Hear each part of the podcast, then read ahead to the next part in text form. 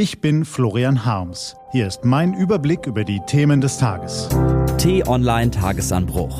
Was heute wichtig ist. Montag, 29. März 2021. Jetzt spricht der Altkanzler. Gelesen von Nico von Kapelle. Was war? Es war einmal ein Land, das sich im Erfolg sonnte, das im Konzert der Staaten vorne mitspielte, das seinen Einwohnern ein sehr viel besseres Leben bot als die meisten anderen Orte auf der Erde, dessen Führung Sicherheit, Verlässlichkeit und Stabilität garantierte. Das war Deutschland, aber das ist vorbei. Ein Jahr Weltkrise hat genügt, um uns die bittere Erkenntnis vor Augen zu führen. Im globalen Maßstab sind wir derzeit allenfalls mittelmäßig unterwegs. Trotz unseres Reichtums, trotz unserer robusten Demokratie, trotz all der einfallsreichen, einsatzbereiten, kreativen Bürger stecken wir knietief im Corona-Schlamassel und vermögen uns nicht daraus zu befreien. Wir tun zu wenig gegen das Virus und was wir tun, das tun wir chaotisch.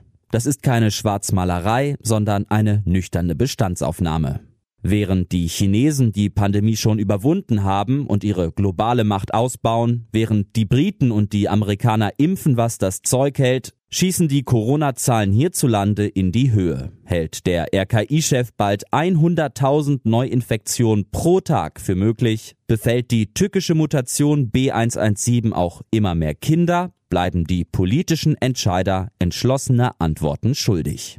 Nach ihrem gescheiterten Nachtgipfel in der vergangenen Woche disputieren sie über alles Mögliche, aber zu wenig über das Wesentliche. Wie kommen wir aus dem Mist so schnell wie möglich raus? Jens Spahn räumt ein, eigentlich brauchen wir noch mal 10, 14 Tage mindestens richtiges Runterfahren unserer Kontakte. Ja, und uneigentlich läuft erstmal alles so weiter wie bisher. Die Entscheider in Bund und Ländern haben den Faden ebenso verloren wie den Überblick. Sie taumeln wie beschwipste Matrosen über ein sinkendes Schiff und die Kapitänin weiß auch nicht mehr recht weiter.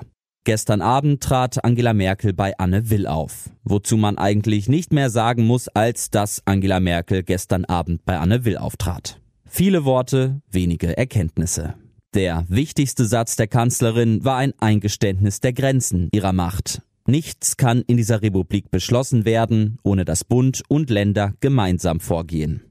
Und genau das ist das Problem. In der Pandemiepolitik herrscht Anarchie. Einer, der bewiesen hat, dass er führen kann, ist Gerhard Schröder.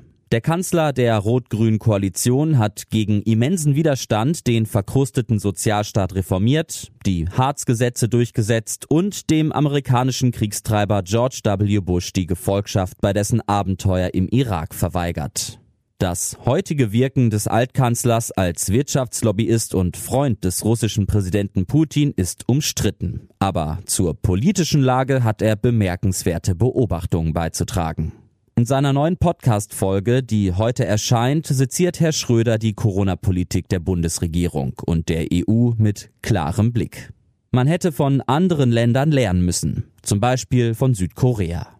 Diese hätten erfolgreich eine 3T-Strategie verfolgt. Testing, Tracing, Treatment. Also testen, nachverfolgen, behandeln.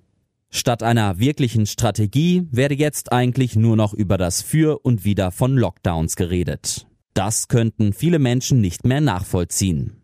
Vielleicht wäre es ganz gut, manchmal zu sagen, wo es langgehen soll, sagt Gerhard Schröder. Man müsse ja nicht gleich Basta sagen, aber man müsse auch aufpassen, dass in der jetzigen Situation politische Führung nicht zerrinnt. Und wie geht es nun weiter? Um einen weiteren Lockdown komme Deutschland jetzt nicht mehr herum, sagt Gerhard Schröder. Aber zugleich brauche es jetzt systematisches, flächendeckendes Testen und Impfen mit jedem Stoff, den man kriegen kann, also auch dem russischen. Klare Worte eines wachen Geistes. Sie werden nicht jedem im Regierungsviertel gefallen, gehört werden sollten sie trotzdem. Und wenn dann alle genug gehört und geredet haben, sollten wir bitte schnell ins Handeln kommen. Es ist höchste Zeit. Was steht an? Die T-Online-Redaktion blickt für Sie heute unter anderem auf diese Themen. Heute vor zwei Wochen jährte sich der Aufstand gegen Syriens Diktator Assad zum zehnten Mal. Wenngleich es gegenwärtig keine größeren Kämpfe gibt, bleibt die Lage in dem Vielvölkerland katastrophal. Eine politische Lösung des Konflikts ist nicht zu erkennen. Während Russland, der Iran und die Türkei ihren Einfluss festigen, scheint sich die internationale Gemeinschaft mit Assads Sieg abgefunden zu haben. Immerhin beginnt heute die fünfte Brüsseler Syrien-Konferenz. Die EU und die Vereinten Nationen bitten die Staatengemeinschaft um mehr Geld und organisatorische Hilfe für die Notleidenden und auch der politische Dialog soll wiederbelebt werden. Um Züge als umweltfreundliches und sicheres Verkehrsmittel zu fördern, hat die Europäische Kommission das Jahr 2021 zum Europäischen Jahr der Schiene erklärt. Es soll dazu beitragen, den European Green Deal zu erreichen, also unseren Kontinent bis 2050 klimaneutral zu machen. Heute findet in Lissabon das virtuelle Auftakttreffen statt.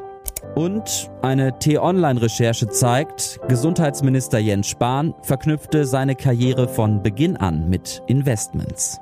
Diese und andere Nachrichten, Analysen, Interviews und Kolumnen gibt's den ganzen Tag auf t-online.de. Das war der T-Online Tagesanbruch vom 29. März 2021, produziert vom Podcast Radio Detektor FM.